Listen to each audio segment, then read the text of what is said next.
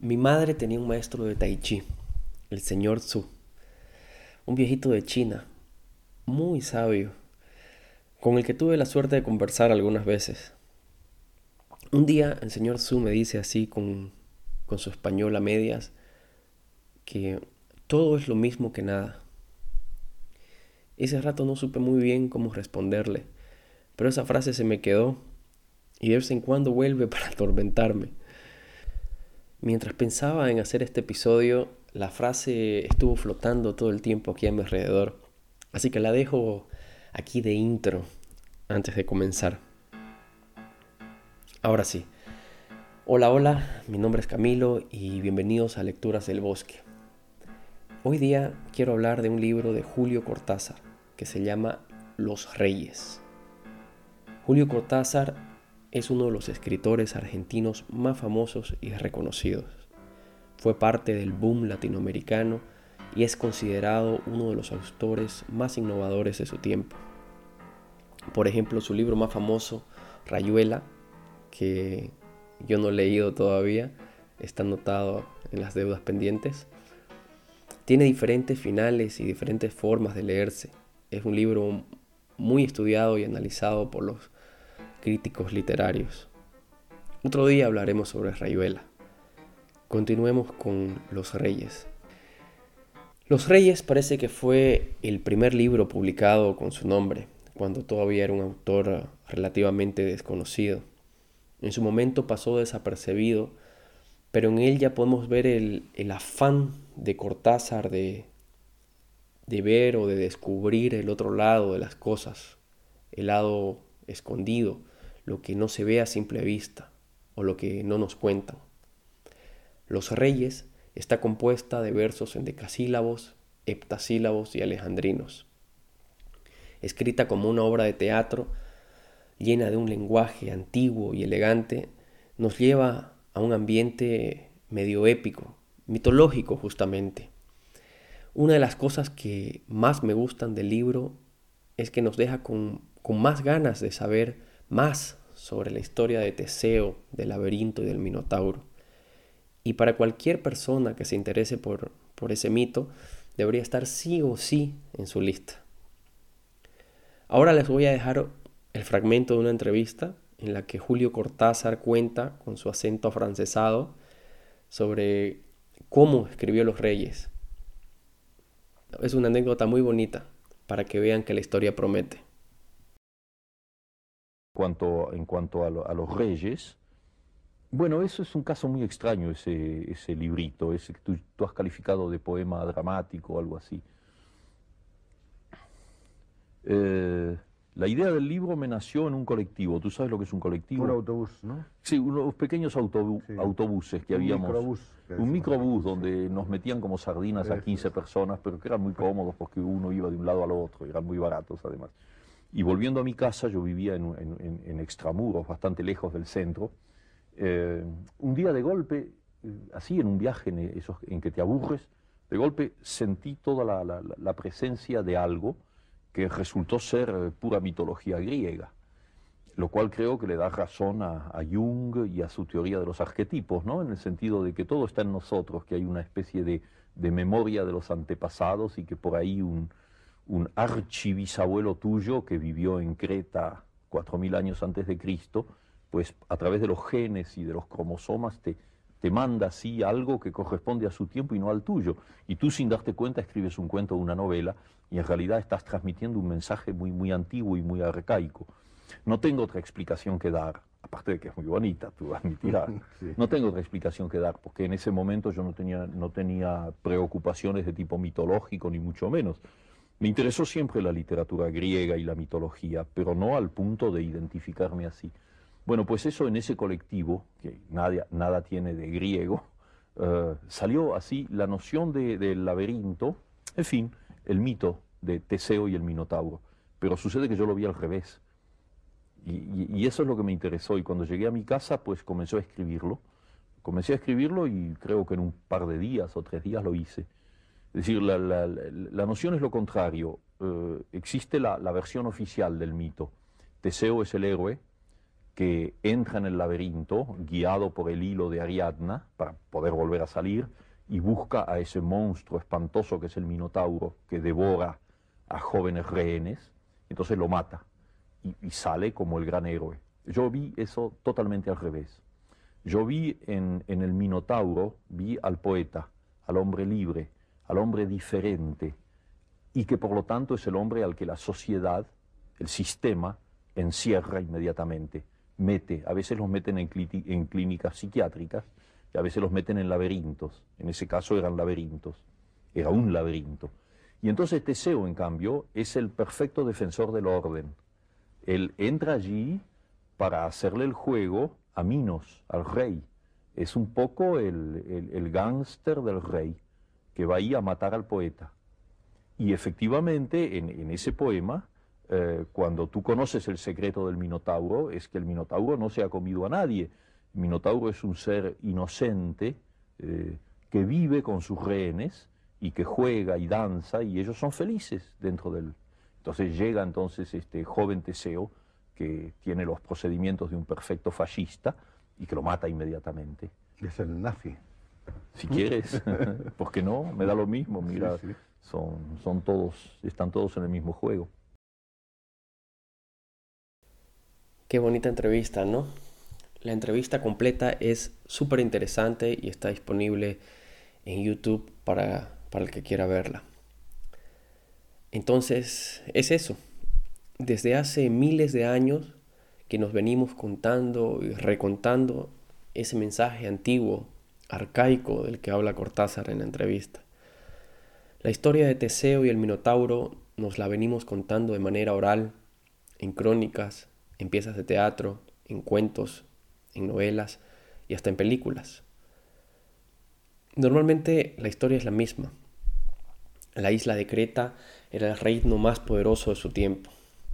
Minos competía con sus hermanos por el trono y para hacerse con el poder pide ayuda a Poseidón, dios del mar, pidiéndole que se manifieste, mandándole un toro divino al que Minos habría de sacrificar en su honor.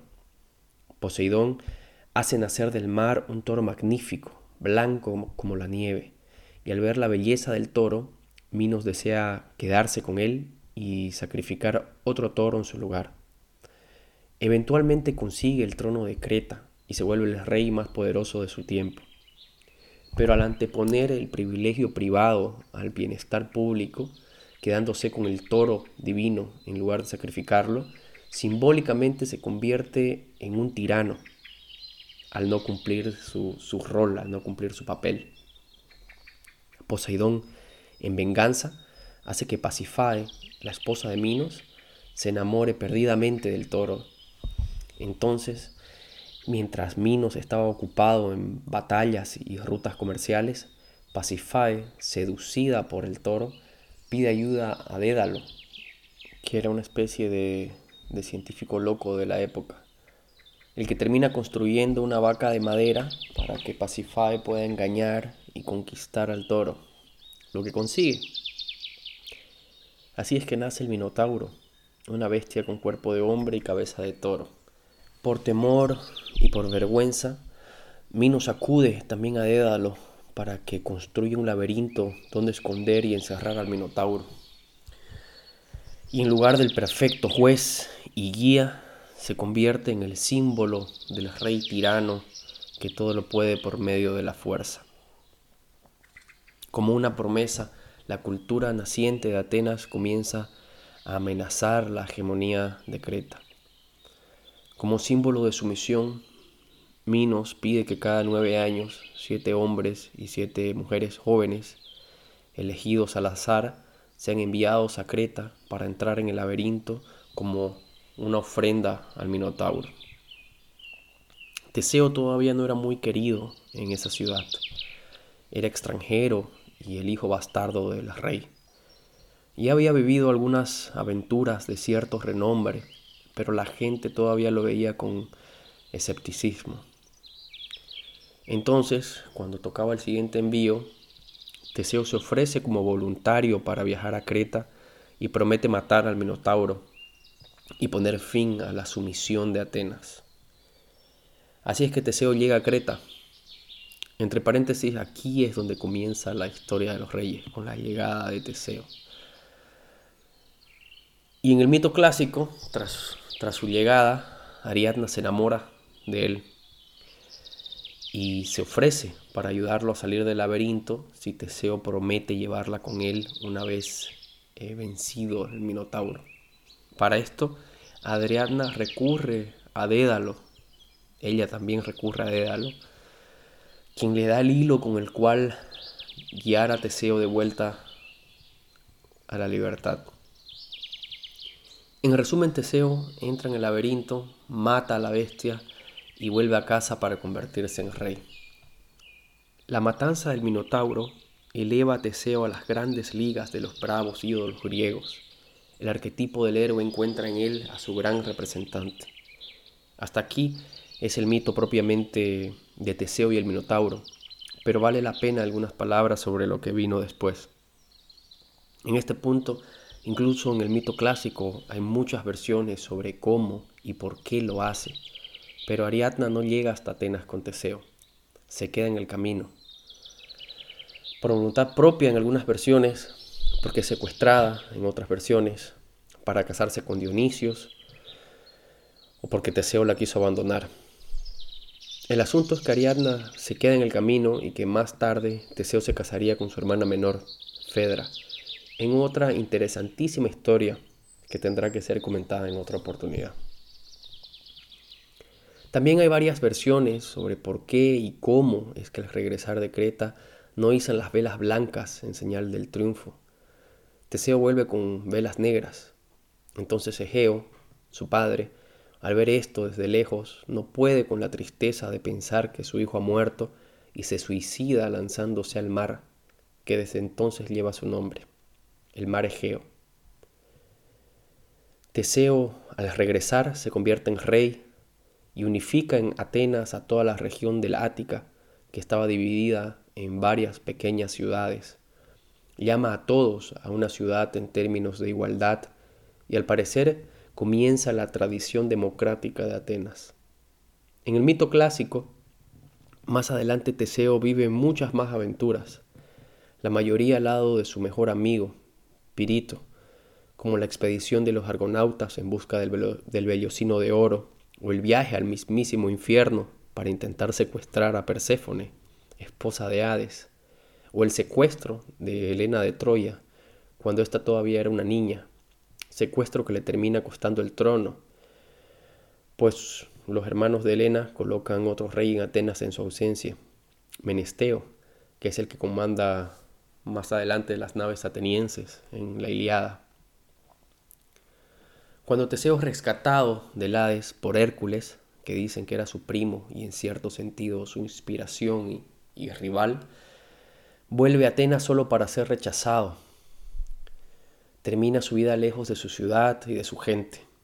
En algunas versiones empujado desde un precipicio por un precavido rey y en otras se cae por accidente. A grandes rasgos, esa es una de las historias que de una y otra forma nos hemos estado contando desde la antigüedad. En 1947, Jorge Luis Borges ya nos da otra mirada sobre el mito del Minotauro en su interesante cuento La casa de Asterión, en el que el Minotauro no es un monstruo malvado, sino un ser solitario e incomprendido, marginado por la sociedad, que mata casi sin querer a las personas que entran en el laberinto y que al final se deja matar con Teseo como si éste fuese una especie de redentor que lo libraría de su solitaria existencia. En 1949, Cortázar, siendo todavía un escritor prácticamente desconocido, publica Los Reyes. Y aquí el Minotauro no solo no es una bestia malvada, sino que es un filósofo, un poeta, que no mata, sino ilustra a todos los que entran al laberinto, quienes lo tratan con admiración y como un maestro.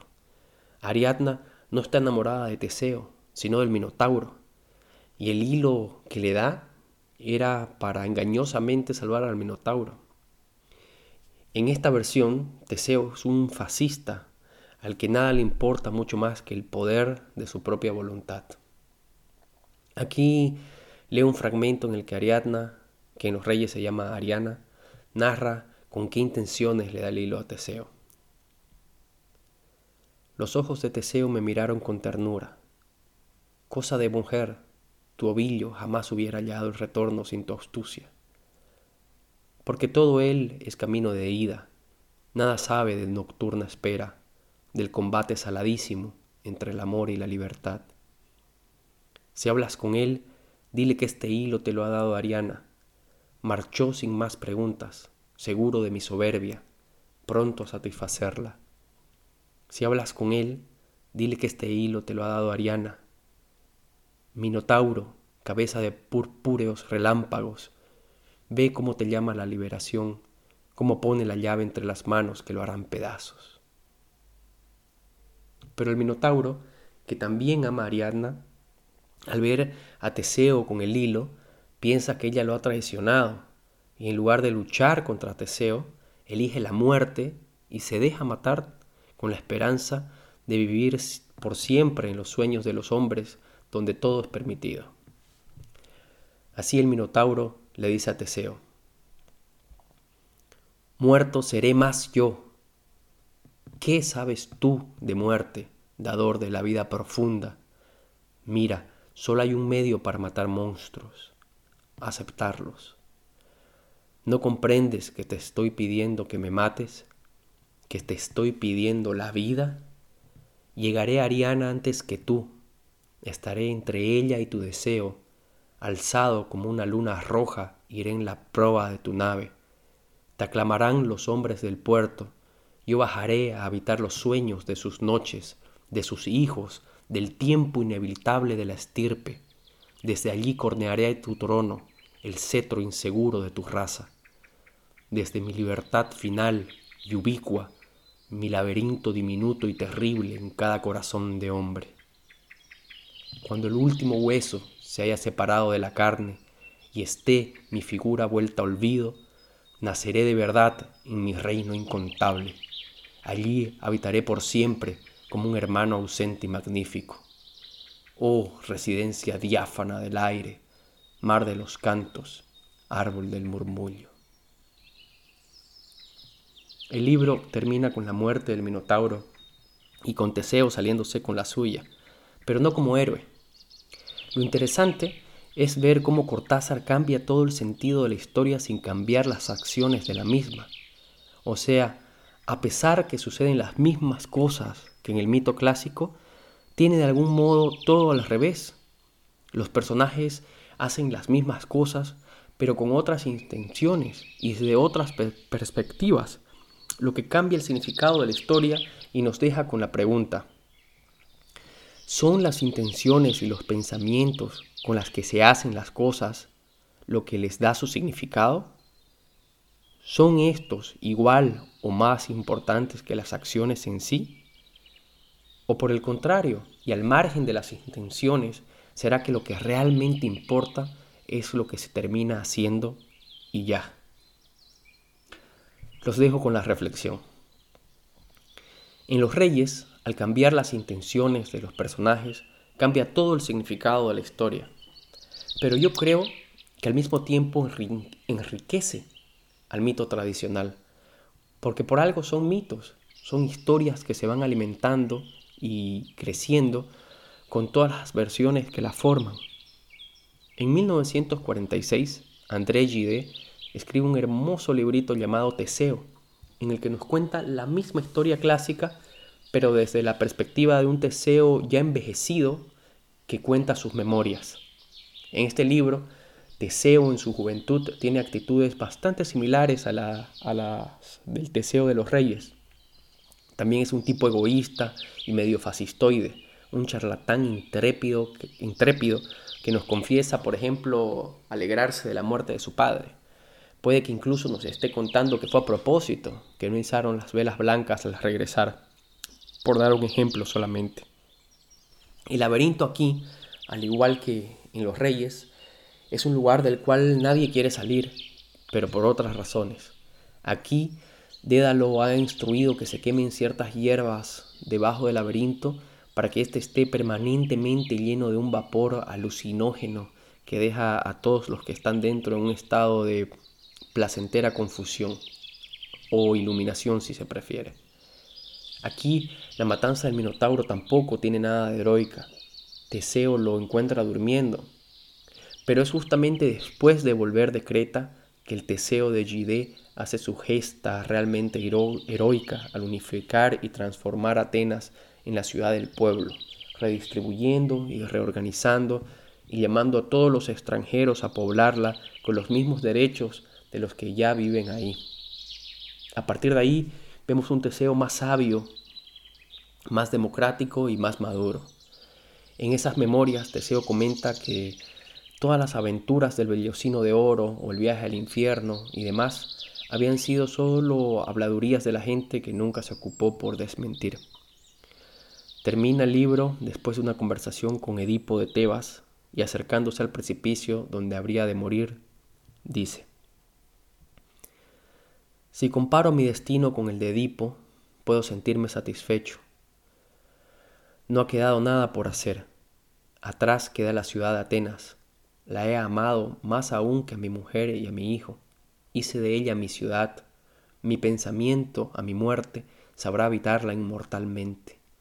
Y me acerco por mi propio pie a la muerte solitaria. He saboreado los bienes de la tierra. Me resulta reconfortante pensar que después de mí, gracias a mí, los hombres se reconocerán más afortunados, mejores y más libres. Mi obra no tiene más sentido que el bien de la humanidad futura. He vivido.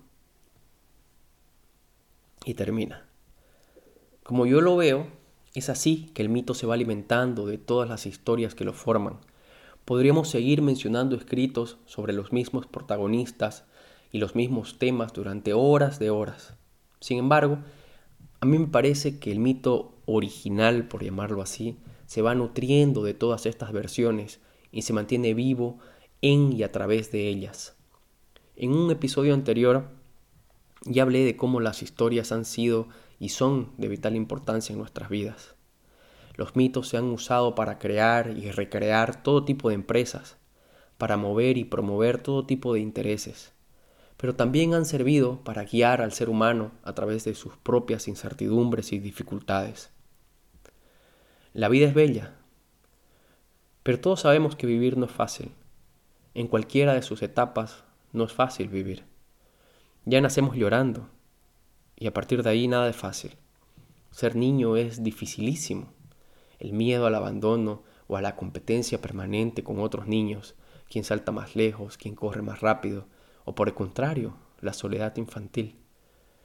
Y no es fácil crecer.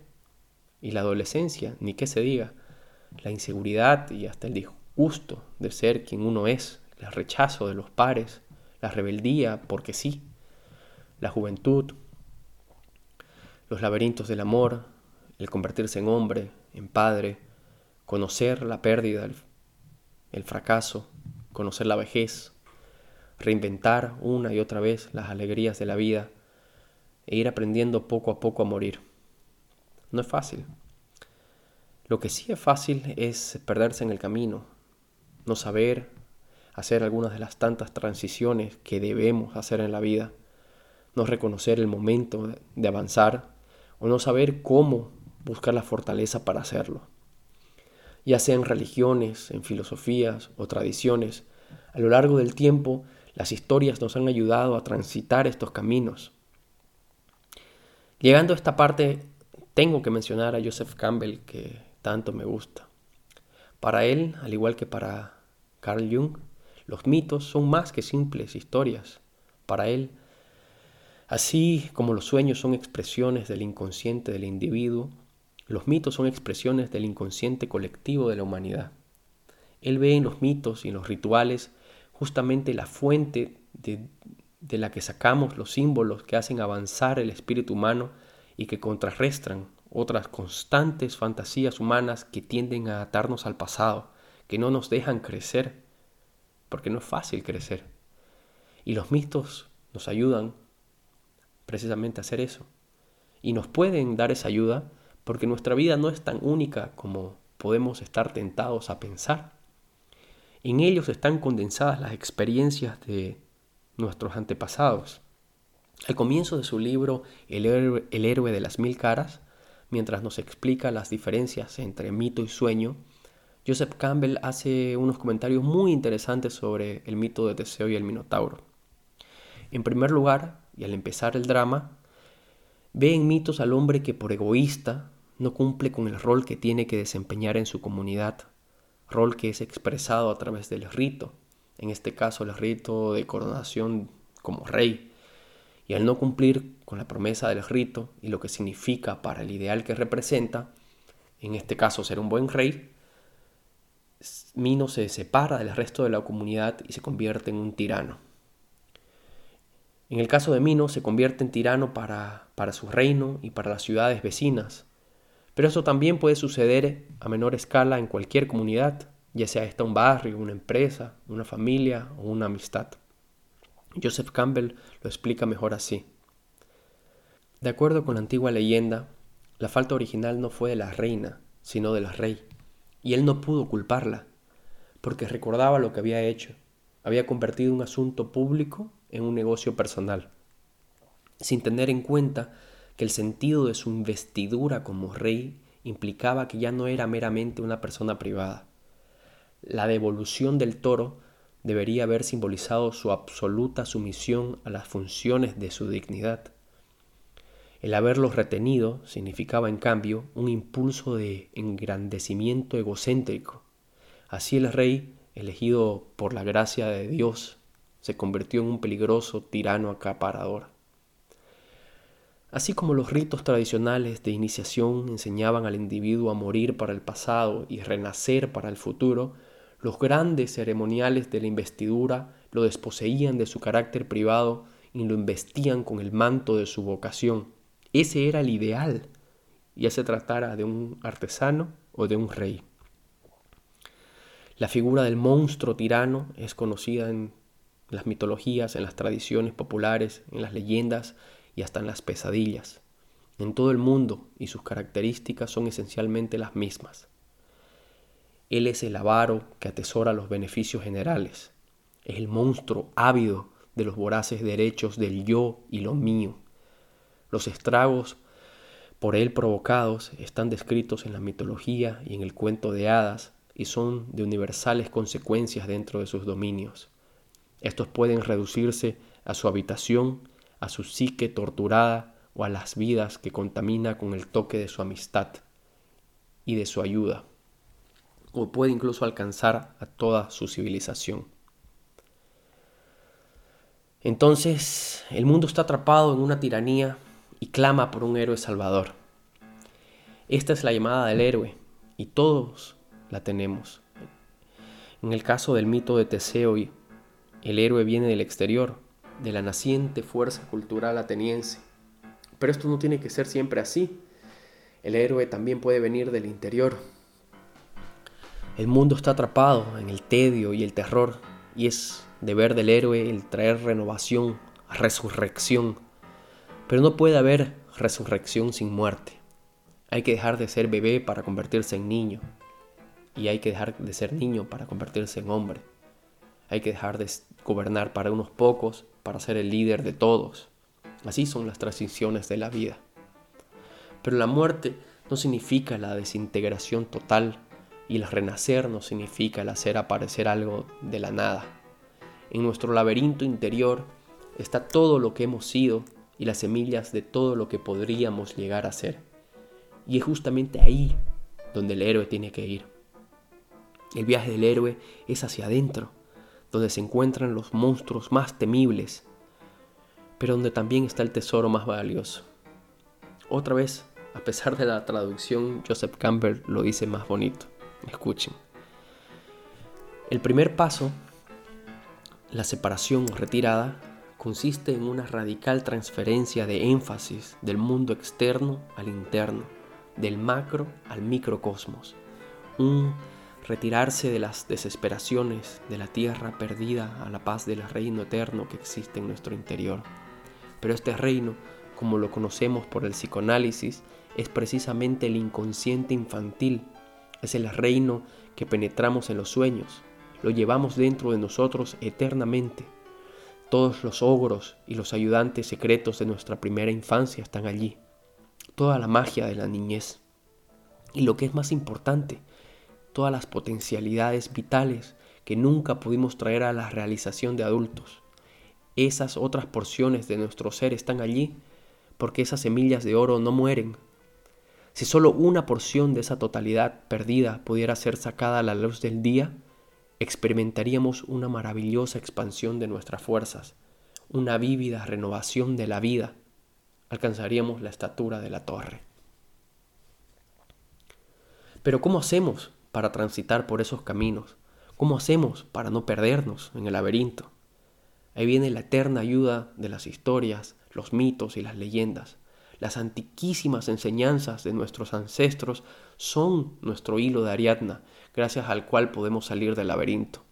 Y si el hilo de Ariadna representa los mitos, Dédalo representa al chamán, al terapeuta, al psicólogo, al guía espiritual, conocedor de nuestro pasado, que, llega el que llegado el momento nos dará el arma necesaria para matar al monstruo.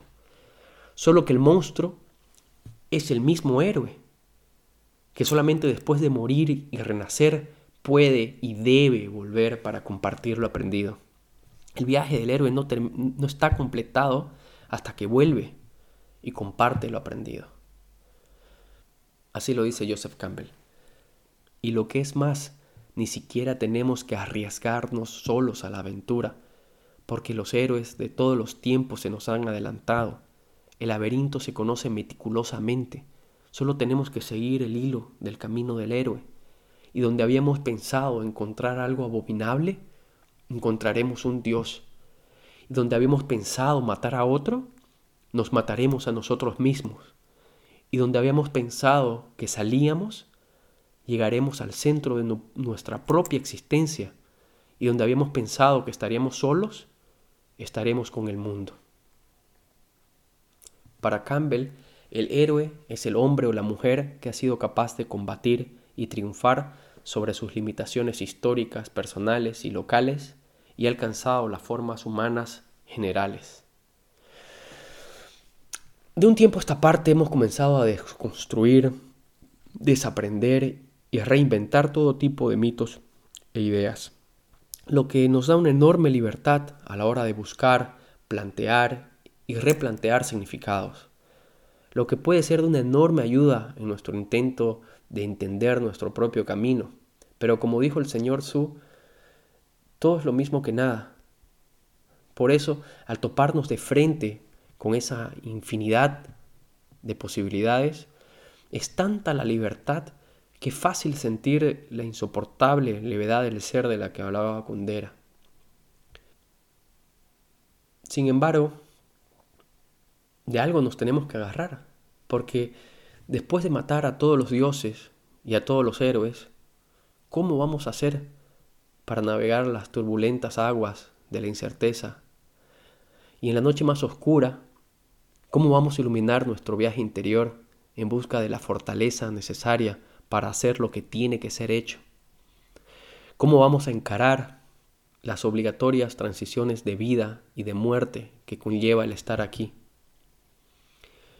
En mi propio intento he elegido refugiarme en la literatura, agarrarme del hilo del camino del héroe, ya sea este mitológico o de barrio, ya sea este un príncipe ateniense o un hombre con cabeza de toro.